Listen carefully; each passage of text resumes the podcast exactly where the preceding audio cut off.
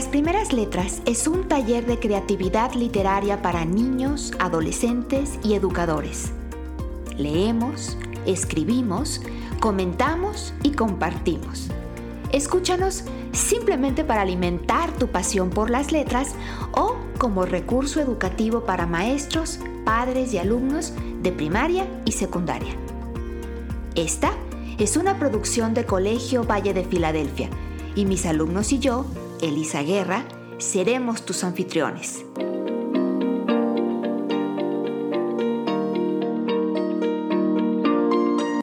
¿Ya estás listo? Comenzamos.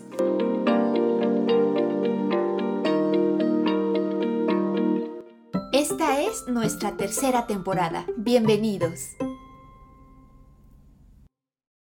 La literatura no parece tener una obvia utilidad, pero la ciencia ha demostrado que la tiene. Leer literatura, una actividad que muchos consideran ociosa o inútil, posee un valor invaluable. Nos hace más empáticos, más dispuestos, más dispuestos a escuchar y entender a otros. Las ficciones nos enseñan a nombrar nuestras angustias y también cómo enfrentar y compartir nuestros problemas cotidianos. Alberto Manguer, leer literatura puede hacernos mejores. Artículo publicado en New York Times. Hola, hola, muy bienvenidos sean todos y todas a nuestro podcast Las Primeras Letras. Este es nuestro episodio 40, el segundo episodio de nuestra tercera temporada. El día de hoy, este episodio lo están produciendo y conduciendo tres de mis estudiantes que son Nidia, Lucas y Cairulio. Y nuestro tema, como ya empezó a anticiparnos Nidia con la lectura del pequeño párrafo que hizo justo al inicio de este programa, es ¿para qué sirve la literatura? Soy Elisa Guerra, me da mucho gusto recibirles y darles la bienvenida junto con mis estudiantes que ahora les saludan. Hola, soy Cairulio, espero que les guste este capítulo. Hola, soy Cita Esfinge y gracias por escucharnos. Hola, soy Lucas y me alegra tenerlos de nuevo aquí. Hola, mi nombre es Leonardo y sean bienvenidos a nuestro episodio 40. Hola, soy Ale y pues espero que les guste este episodio que es el número 40. Hola, soy Nidia y bienvenidos a un nuevo episodio. Bueno, como ya mencionó Miss Elisa, en este episodio vamos a hablar de para qué sirve la literatura. Por eso quisiera que cada uno de nuestros compañeros dijera para ustedes por qué es tan importante la literatura. Leo, estás levantando la mano. Sí, gracias, Lucas. La literatura es un escrito, ya sea de información, historia o filosofía, y nos dan conocimientos, consejos, más inteligencia, y nos ayudan a ser más empáticos. La literatura nos ayuda a ser mejores en la vida. Gracias, Leo. Ale, adelante. Pues para mí la literatura es una conjunto de oraciones y frases que nos ayudan a aprender nuevas palabras y nuevas historias que nos ayudan a conocer más sobre el mundo o sobre quién fue cada quien.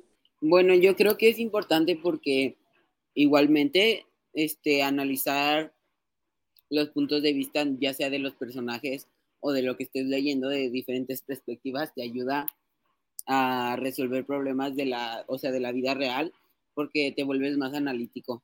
Gracias, Lucas. Ahora le vamos a dar la palabra a Citesfinge, que por cierto, eh, queridos todos que nos escuchan, si es la primera vez que se conectan a un episodio de nuestro podcast, probablemente estén diciendo, ay, algunos de estos niños tienen nombres muy extraños. No, lo que pasa es que algunos de nuestros estudiantes eh, participan en este podcast con seudónimo es el caso de Lucas, Citesfinge y Cairulium y otros lo hacen con su nombre de pila. Por eso es que de pronto pueden ver nombres un poco distintos a los nombres que conocemos más frecuentemente. Ahora sí, Citesfinge, ¿tú qué opinas sobre lo que estamos comentando esta, eh, esta tarde en este episodio? ¿Para qué o por qué es importante para ti la literatura? Para mí la literatura es importante porque te ayuda a expresarte directamente del corazón, o sea, te ayuda a reflejarte a ti mismo de la forma que tú veas necesaria y de alguna forma te ayuda a entenderte a ti mismo, a ver y a, pues sí, es como una forma de ayudarte a ti mismo. Cairulium, dinos por qué es importante la literatura para ti.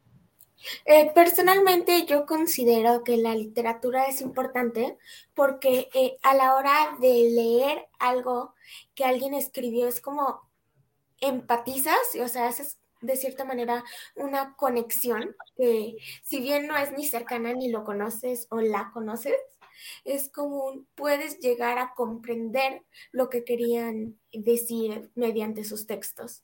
Wow, muy interesante. Ahora, Miriam, ¿me puedes decir para ti por qué es importante la literatura? Bueno, pues ya me ganaron todas las respuestas que tienen como un significado más profundo, entonces voy a decir que la literatura también nos sirve para tener un vocabulario más extendido. Miss Elisa, tú estás más en el mundo de la educación y queríamos que nos explicaras, por favor, en el mundo de la educación en los niños, ¿para qué sirve la literatura? Ay, Carulium, Carulium, querida. Bueno, yo creo que todos de ustedes ya han dicho muchas cosas para las que supuestamente sirve la literatura o la utilidad que le encontramos muchas veces a la literatura. Y por supuesto que la educación, bueno, pues no se queda atrás. Desde tiempos inmemorables se han, se han usado, por ejemplo, las historias para ejemplificar eh, enseñanzas que se querían transmitir a los educandos, a las personas que aprendían. Recuerdan seguramente cuando hicimos aquel episodio sobre las fábulas y las fábulas tenían moralejas al, final de esas pequeñas narraciones y tenían pues el propósito de, de, enseñar, de que las personas que las escuchaban o que las leían aprendieran algo sobre la vida. Y bueno, las hemos eh, seguido utilizando, las historias, las narraciones, para aprender un sinfín de cosas. Pero hoy, fíjense que yo quisiera salirme un poquito de la línea, romper filas, si me lo permiten, y quisiera decir también que la literatura no necesariamente tiene que tener un fin, no necesariamente tenemos que verla con ojos prácticos, ¿no? Como si, como si no la podemos usar para algo, entonces no vale la pena eh, hacer literatura o consumir literatura o crear literatura. Hacer literatura o consumir literatura es algo que nos, que nos da mucho gozo, que nos da mucho placer, que nos gusta a quienes amamos la literatura. Yo creo que leemos, las personas que amamos leer, y escribimos las personas que amamos escribir para intentar vencer dos de los miedos más grandes que tenemos los seres humanos. Uno es el miedo a la soledad y otro es el miedo a la muerte, el miedo a desaparecer. Cuando leemos, ustedes lo decían hace unos minutos, empatizamos con otras personas, nos conectamos con otras personas que pueden estar cercanas o lejanas de este tiempo o de otros muchos tiempos, de nuestra propia cultura o de otras culturas completamente diferentes. Pero finalmente conectamos, incluso con otros seres, no necesariamente seres humanos. Eh, conectamos con, con árboles, con animales, con los diferentes personajes de las historias que nos enamoran. Eh, conectamos y eso nos ayuda a vencer la soledad. Y cuando escribimos, a través de la escritura podemos alcanzar otros tiempos, otros lugares, otros espacios, el futuro quizá. Y eso nos hace vencer poco a poco el miedo a la muerte, nos, nos da la posibilidad de convertirnos en inmortales, aunque nosotros no trascendamos nuestro propio tiempo y nuestros propios cuerpos, nuestros escritos pueden viajar a través del tiempo y viajar a través de los lugares de una manera que nosotros jamás podríamos hacer. Entonces, lejos de para qué sirve o no sirve la literatura, yo quisiera decir simplemente que hacemos literatura porque amamos leer y amamos escribir. Gracias por la respuesta, Miss. A todo esto, ¿alguien sabe de dónde viene o qué significa la palabra literatura? Pues en el, en el diccionario de la Real Academia de la Lengua Española la define como arte de la expresión verbal. Mm, pero no debería decir que esa expresión es escrita, porque si no, expresión verbal aplicaría a todo, ¿no? El lenguaje que hablamos y el que escribimos. Es que en realidad también se ha reconocido como literatura la que se transmite de manera oral Si, por ejemplo, leyendas, mitos, cuentos, tradiciones que se recitan de memoria. Sí, aunque muchos de estos cuentos y leyendas en muchos casos provienen de textos escritos anteriormente, o por el contrario, se transmiten oralmente y después se registran por escrito. Bueno, ya que estamos hablando de etimologías y de lo que significa la palabra literatura, pues esta palabra se deriva del latín literatura, que es básicamente igual, sin, solo que en las primeras T se le agrega otra. Y esta significaba la actividad que realizaba un literator. ¿Y alguien sabe qué es o qué era un literator? Literator significaba el que enseña las letras, o sea que en un principio se refería a un maestro, pero hoy un literato es un escritor o alguien que sabe de literatura. Exactamente, sí. Por cierto, el texto que nos leyó Nidia al inicio de este programa, si todos recuerdan, ese texto que hablaba de la empatía y la literatura, bueno, pues resulta que es un párrafo que tomamos de un artículo escrito por Alberto Mangel, un literato, tanto en el sentido de escritor como en el sentido de alguien que sabe mucho de literatura. Y todos ustedes leyeron su artículo de opinión, ese que fue publicado en el New York Times, y ahora quisiera escuchar algunos de sus comentarios al respecto. Me encantaría que me dijeran qué les pareció el artículo. Eh, bueno, de entrada, si hay alguien que lo pueda resumir para nuestra audiencia, ¿qué fue lo que más les llamó la atención? ¿Quién se anima a hablar primero? Bueno, en este artículo nos hablaban de la literatura, para qué nos servía, eh, cómo nos iba haciendo como personas más empáticas, más comprensivas, y nos hablaban de un examen que le habían hecho a varias personas y eh, salía que las personas que leían más siempre tenían como respuestas más comprensivas al respecto. Ok, ¿alguien tiene algún comentario sobre esto que nos cuenta Nidia? ¿Ale? Pues que sí, o sea, como comenta Nidia, la, leer la literatura puede hacernos mejores, como viene en el título, y pues por decir, yo puedo decir, ah, sí estuvo bueno, pero por decir alguien que lee mucha literatura puede comentar más al respecto, así dando muchas opiniones, así como el tema está bien, el concepto. Ok, gracias Ale. Me voy con Cauriulium y luego con Leo, pero antes quisiera mencionar lo que estaba comentando Nidia, más que un examen, Nidia, lo que se hizo fue un estudio, un estudio en el que a un grupo de personas les pidieron que leyeran noticias, a otro grupo de personas les pidieron que leyeran eh, ficción, ficción de alto nivel, ¿no? De, buena calidad, por ejemplo, una novela. Y a otras personas no se les dio nada a leer.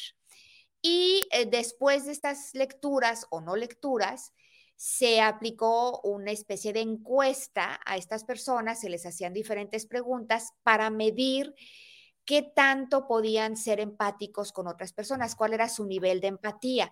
Y lo que encontraron fue que las personas que leían ficción de alto nivel, en este caso las novelas, tenían mayor capacidad de hacer empatía con otras personas, más que las personas que habían leído noticias, que bueno, evidentemente estaban muy informados, pero no necesariamente desarrollaban la empatía, y por supuesto más que las personas que no habían leído, ¿no? Entonces, eh, muy interesante lo que, comentaste, lo que comentaste. Vamos, y te esfinge. Yo creo que la razón de los resultados de la encuesta podría ser que en una novela nos presentan más al personaje de un ámbito donde nos muestran cómo se siente y pues todo eso, o sea, su vida y como que nos hace entenderlo un poco más, a diferencia de las noticias que hablan de las personas, pues como personas, sin indagar mucho en su vida ni nada. Entonces, sí, tiene sentido. Claro, muchas gracias, si te esfinge. Cairulium, ¿estás por ahí para que nos comentes? Eh, algo que me gustó mucho, debido a que me encanta la mitología y cosas del pasado, es que hacía como una conexión en el presente y el pasado.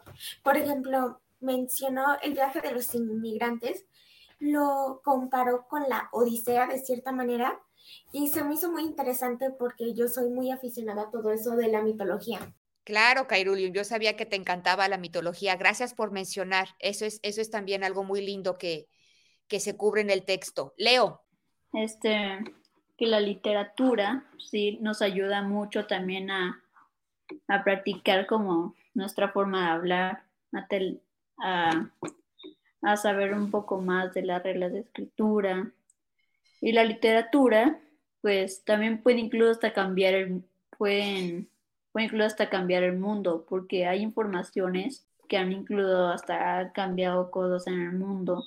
Como cuando cambias la regla de, de la ley de tu, pues ahí das tu opinión, tus reclamos, que si es buena o es mala, pues la literatura, por eso es que digo, puede cambiar hasta cosas muy grandes. Saben, esto que está mencionando Leo me hizo recordar un libro que leí de Farid Zakaria que se llamaba, se llama En defensa de la educación liberal, y él decía que escribir le ayudaba a pensar.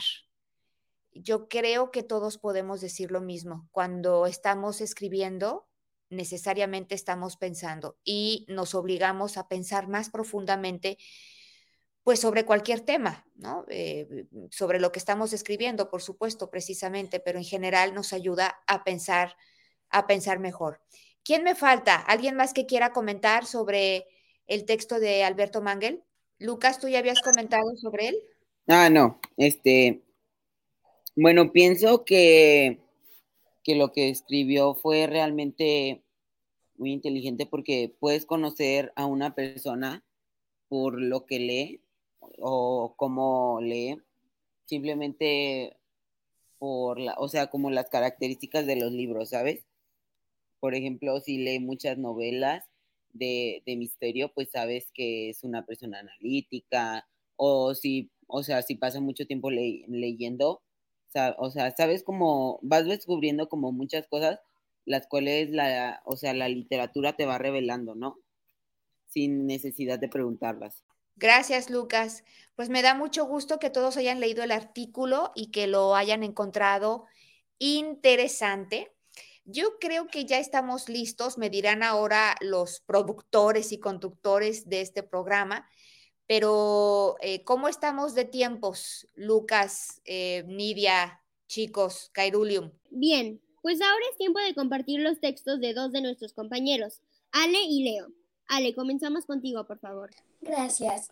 El libro que yo hice se titula Como Nada y pues era un día normal, Nada quería hacer algo. Así que visitó a su familia y fue a preguntar cómo se convirtieron en lo que eran. Todos se rieron de ella y después de un tiempo le dijeron pues que así nacieron, que así eran. Pero no importaba que ella podría hacer lo que quisiera, se imaginaba o creaba cosas en su mente. Pero ella no estaba de acuerdo, así que fue en busca de más cosas que le ayudaran y todos le contestaron lo mismo que su familia. Regresó triste a su casa y de camino se encontró unos compañeros de su escuela y les pidió ayuda, pero lo único que hicieron fue burlarse de ella. Al llegar a casa, todos se dieron cuenta que había estado llorando. Se acostó en su cama y comenzó a soñar. Dentro del sueño, ella ve que puede transformarse en algo. Con tan solo desearlo, ella se convierte en un bello arco iris que cruza todo el cielo. Después se convierte en un sillón, donde reposa un viejito que lee mucho se convierte también en una flor en medio del bosque que le da brillo y alegría a todo el bosque. Al despertar, una gran sonrisa cubre su rostro. Va corriendo con, a su mamá, a ver a su mamá, y ella le pregunta que si el sueño era real. Y su mamá le contesta, hija, en tu corazón y en tu mente está escondida la fuerza para convertirte en todo aquello que deseas ser y eso serás. Nada salió corriendo a su patio, cerró los ojos y se convirtió en el arco iris, que tal como los sorprendidos pidieron, que quedaron todos sorprendidos, pidieron que les explicara cómo hacerlo. Ella solo les dijo que para lograrlo tenían que tener un corazón puro y desear. Así Todos supieron el secreto, logrando así convertirse en lo que quisieron. Su familia pudo ver cómo ella había logrado ser siempre lo más bello gracias a su gran corazón. Fin. Ok, bueno, vamos a comentar el texto, eh, empezando por mí. A mí me gustó el tema de lo que trataba, porque creo que, bueno, todos nos encontramos a veces en posiciones iguales en las que siempre queremos ser alguien más o parecernos a algo cuando en realidad cada quien es de una sola manera y eso es, mm, eso es bueno porque si todos fuéramos iguales sería muy aburrido, todos haciendo lo mismo, comiendo lo mismo. Y ahora, si te esfinge, tu turno. Ah, gracias, Nidia. Bueno, estoy de acuerdo contigo. El texto sí refleja cuando nos, nos sentimos inseguros, cuando decimos qué queremos ser, cuando nos lo preguntan. Porque por un lado está la opinión, lo que a otras personas les gustaría que tú fueras, y por otro lado está lo que te convendría que fueras y por otro lado está lo que a ti te gustaría hacer. Entonces esas tres cosas pueden chocar muchas de las veces y sí. Muy bien, ahora leo, por favor. Que pues veo que el cuento de Ale tiene una buena moraleja ya que me llamó la atención lo que la mamá de Nada le dijo y fue que en su mente, en su corazón está la fuerza para convertirte en todo aquello que ella desee ser y que eso será. Es que ella se refería a que con el corazón y con la mente, tú eres capaz de que con esfuerzo tú logres tus objetivos, tus sueños y tus metas. Qué lindo, Leo. Chicos, antes de que pasemos al siguiente texto, a mí también me gustaría hacer un comentario sobre el escrito de Ale, que además es el primer escrito que nos comparte en el podcast. Se está estrenando como escritora en nuestro podcast. Ale, muy bienvenida nuevamente. Te dimos la bienvenida en el episodio pasado, pero ahora ya eh, te damos, te bautizamos como escritora en el podcast. Eh, me llama mucho la atención, Ale, el nombre que le das a tu protagonista. La, la llamas nada. ¿No? Como si no fuera nada, no la nada. Pero obviamente no es que sea nada, es alguien, ¿no? Tiene una mamá, tiene compañeros, va a la escuela, es alguien.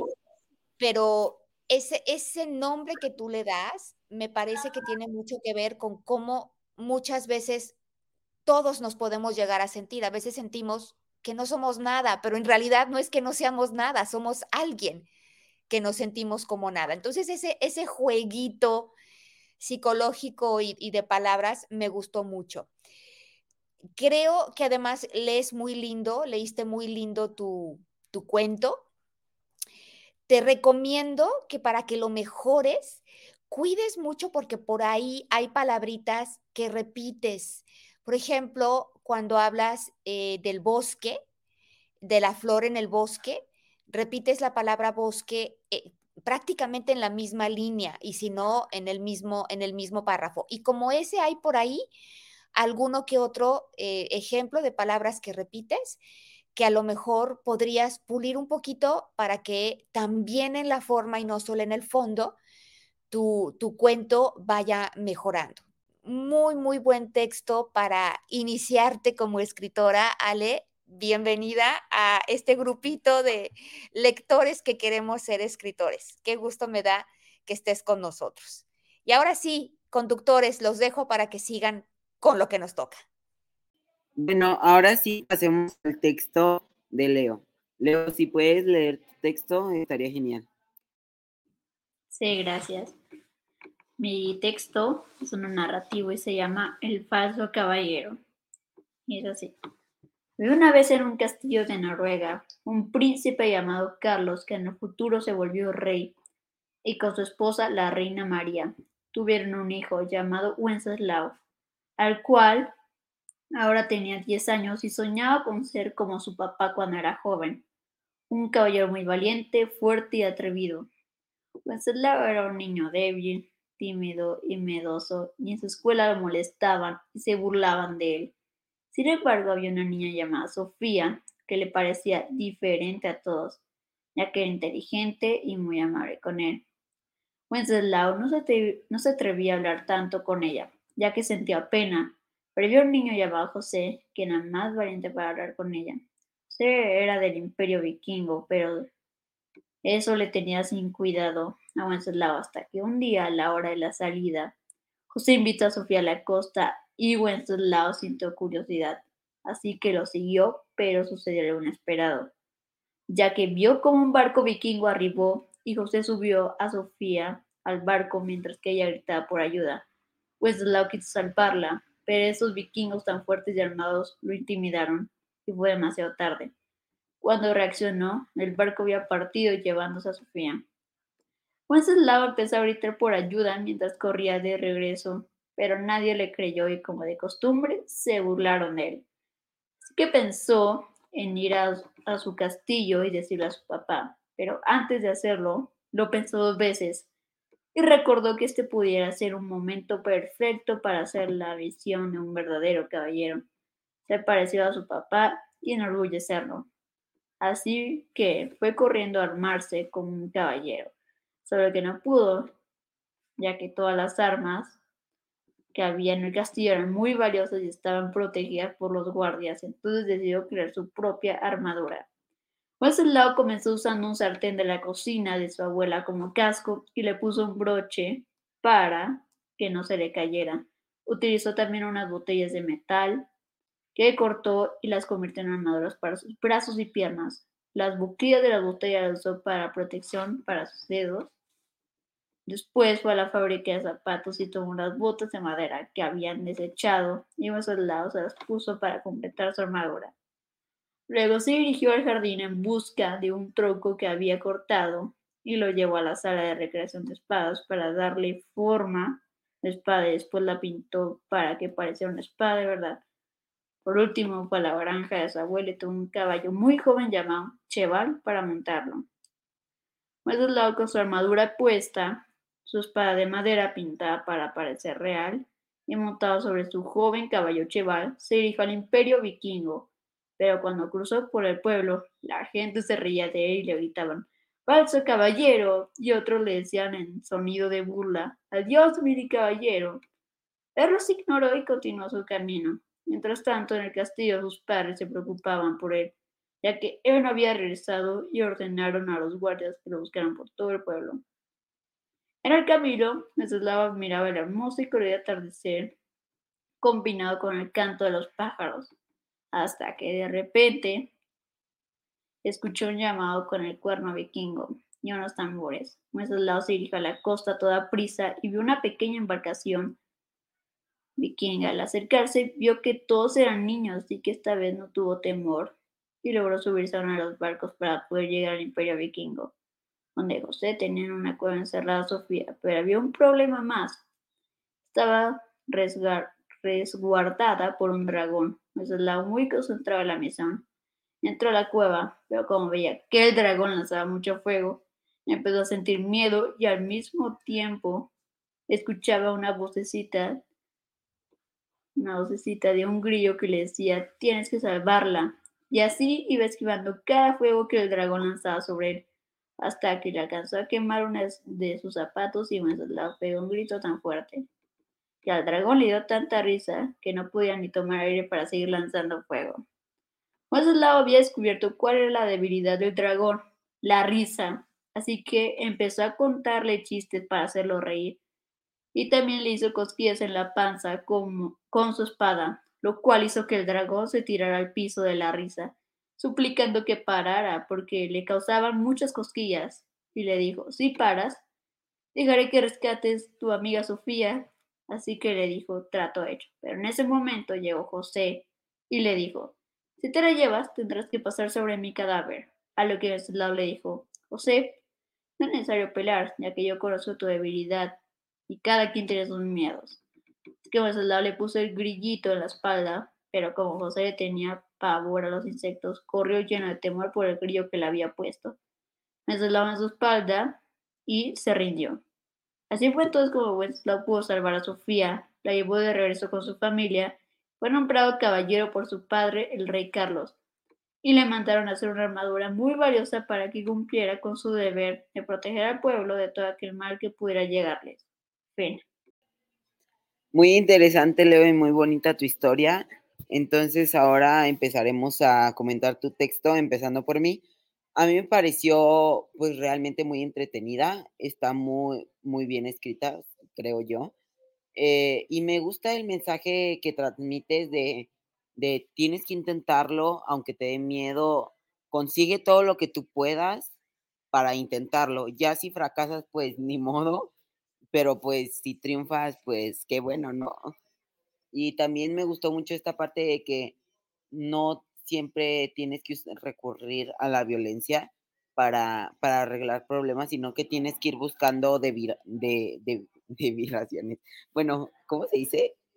Variaciones. Sí, bueno, bueno variaciones a, los, a las soluciones del problema este, para, para poder arreglarlo, como en este caso que a, a José, sí, a José le daban miedo los grillos, entonces no es como que le hubiera tenido que lanzar el sartén que tenía en la cabeza, sino nada más usar como tus puntos buenos a favor tuyo.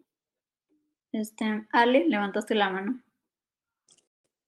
Pues a mí me gustaría comentar que a mí me gustó que de una necesidad nació la creatividad y así construyó su armadura, dejando al lado sus miedos y poder ir a, a salvar a una amiga, que ahí bien dice el dragón, su amiga Sofía, y que venció sus miedos y que no era necesario pelear, que a veces nada más es o platicar y resolverlo, o mostrarle que él no le tiene miedo y poder hacerlo por su corazón, por su amabilidad. Muy bien, Ale. Ahora, Kairulio, me estoy viendo que estás levantando la mano, así que es tu turno de comentar. A mí se me hizo muy creativa la manera en que uso, se hizo una armadura de una manera que, o sea, sí protege de cierta forma, pero no solo eso, sino que es casi, casi que objetos diarios eh, o que son muy comunes, lo que se me hizo muy curioso. Y la verdad sí me sentí identificada cuando le contó los chistes al dragón porque tengo la mala costumbre de estar diciendo chistes malos. Muy bien, Kairulio, me, gustó mucho su opinión. Eh, Misa Lisa, ¿gustarías opinar algo? Sí, sí, por supuesto. Eh, como siempre, me gusta mucho ver la progresión que van teniendo ustedes en sus escritos. Leo que entraste el año pasado, tus escritos han ido mejorando consistentemente. Muchas felicidades. También la manera como los lees ha mejorado muchísimo. Me encanta ver cómo estás creciendo tanto como lector y como escritor. A mí también me gustó muchísimo la creatividad, como Wenceslao eh, creó su propia armadura teniendo lo que tenía a mano. Eh, lo que mm, también me gustó, lo mencionaba Cairulium, eh, la parte donde finalmente pues mata de risa al dragón más que matarlo de verdad y con eso logra rescatar a su amiga. Las recomendaciones que te haría eh, Leo, creo que estás entrando a una etapa más madura. Veo, por ejemplo, muchas referencias de las cosas que te gusta leer reflejadas en, tu texto, ¿no? Veo castillos, veo príncipes, veo aventuras, veo vikingos, veo incluso una referencia a Pepito Grillo, ¿no? Casi, casi veo al Quijote de la Mancha. Em, lo que yo te quisiera sugerir, y recuerden que todo lo que platicamos aquí en este taller son sugerencias, los dueños de los textos son ustedes. Nosotros opinamos pensando cómo, qué consejos darte para que el texto quede, en nuestra humilde opinión, eh, más redondeado, pero finalmente tú eres el dueño del texto y puedes hacer con él lo que tú quieras hacer yo te recomendaría revisar si, si quizás sea buena idea que Wenceslao sea hijo del rey o no, porque me parece que si que uno puede cuestionarse si Wenceslao es hijo del rey, ¿por qué no fue con sus papás, los reyes, a decirles que José es un vikingo y que había secuestrado a Sofía y se la había llevado a otro reino? ¿No? Em, entonces, eh, sí, eh, veo que estás levantando la mano y a lo mejor tienes una manera de justificarlo. Adelante. Es que mira, Wenceslao quería ser, es que él quería ser parecido a su papá, pues era algo que él tanto soñaba, y pues era hacer la misión de un caballero, pues por eso decidió no avisarle, porque él tuvo confianza, aunque pues sí tuvo mucha intimidad, tuvo confianza él mismo y decidió hacerlo él, con su creatividad, con sus ideas, con su valentía, con, pues, con todo lo que pudiera conseguir. Buen argumento, Leo. Solamente recuerda que cuando tú escribes algo y publicas ese texto que escribes, tú no vas a estar al lado de tus lectores para decirles, mira, aquí Wenceslao no les avisó a sus papás porque él quería parecerse a su papá y hacerlo él solito. Tu texto tiene que pararse por sí mismo. Entonces, si tú quieres justificar ese argumento, tienes que encontrar la manera de hacerlo dentro del texto y que, sí, que sin que se sienta al mismo tiempo que estás insultando la inteligencia de tu lector, ¿no? Entonces, quizá con alguna frasecita por ahí, simplemente a lo mejor algún pensamiento que está teniendo él, de decir, quiero hacer esto yo solo, em, no me van a creer si les digo, o alguna cosa que pueda orientar un poquito por qué no le diría a su papá para que rescaten a, Sofía, ¿no? Y la otra cosita es que, que todos lo buleen o que, le, o que le se burlen de él, también me parece extraño, pues, que la gente se burlara del hijo del rey. Nada más de pensar que el rey podría tomar represalias, a lo mejor eso evitaría que la gente se burlara de él. No es que un hijo de un rey no pueda sentirse mal, o no pueda, o no pueda sufrir agresiones, ni mucho menos. Pero bueno, eh, por eso es que te, simplemente te recomiendo que revises un poquito esa parte. Si quieres que siga siendo el hijo del rey, que sea príncipe, sale. Eh, eh, en mi humilde opinión, lo fortalecería un poquito más para, em, pues sí, para, para darle, para hacerlo un poquito más redondo en ese sentido.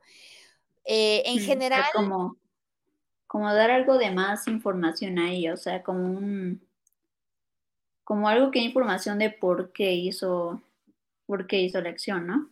Sin que lo digas directamente, ¿no? O sea, algo que a lo mejor él está pensando o que el lector pueda, pueda adivinar, que se lo sugieras un poquito más directamente al lector, porque tú no vas a estar junto a tu libro para darles estas explicaciones a tus lectores, ¿no? Pero de nuevo, Leo, me parece que es un trabajo que va ganando fortaleza, vas ganando fortaleza como escritor. Me gusta mucho lo que estás escribiendo ahora. Y cuando mencionamos estas cositas es porque precisamente de eso se tratan los talleres literarios, de dar ideas para que sigamos mejorando como escritores. Pero nuevamente es tu texto y tú decides qué hacer con él, ¿cierto? Sí. Ok, perfecto. Bueno, pues ¿cómo estamos, productores de tiempos? Creo que ya estamos llegando al final, ¿es así? Sí, Miss Elisa, ya estamos llegando al final del programa. No sé si quieras hacer algún comentario. Sí, gracias, Lucas. Quisiera platicarles a, bueno, pues a todos los que nos escuchan, que nuestro próximo episodio, el episodio 41, nos toca hacerlo en vivo a través de medios sociales, en video, por Facebook, Twitter, por LinkedIn y por YouTube. Y vamos a tener un invitado con nosotros, un invitado espectacular. A él lo conocen, bueno, no es escritor, aunque yo creo que sí es escritor, lo vamos a confesar en el próximo programa, pero lo conocen más que como escritor, lo conocen como fotógrafo y es muy reconocido en el mundo de la literatura porque ha fotografiado a muchísimos escritores, grandes escritores, muchos escritores de los que incluso ya hemos platicado aquí en nuestro programa. Y los ha retratado de manera muy divertida, incluso hasta traviesa. No son los típicos retratos de los escritores posando en sus bibliotecas junto a los libros.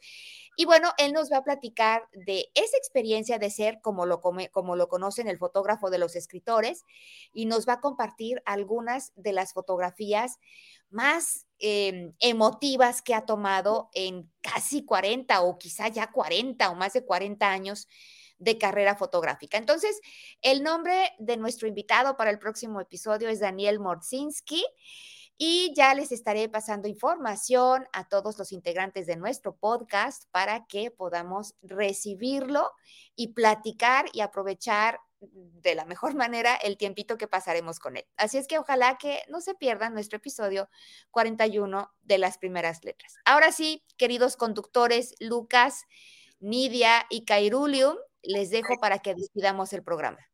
Bueno, ahora, sin más que decir, les agradecemos mucho por estar en el episodio número 40 y los esperamos en el próximo episodio. Nos vemos. Adiós. Adiós. Adiós. Nos vemos en el episodio 42. Adiós. Hasta pronto.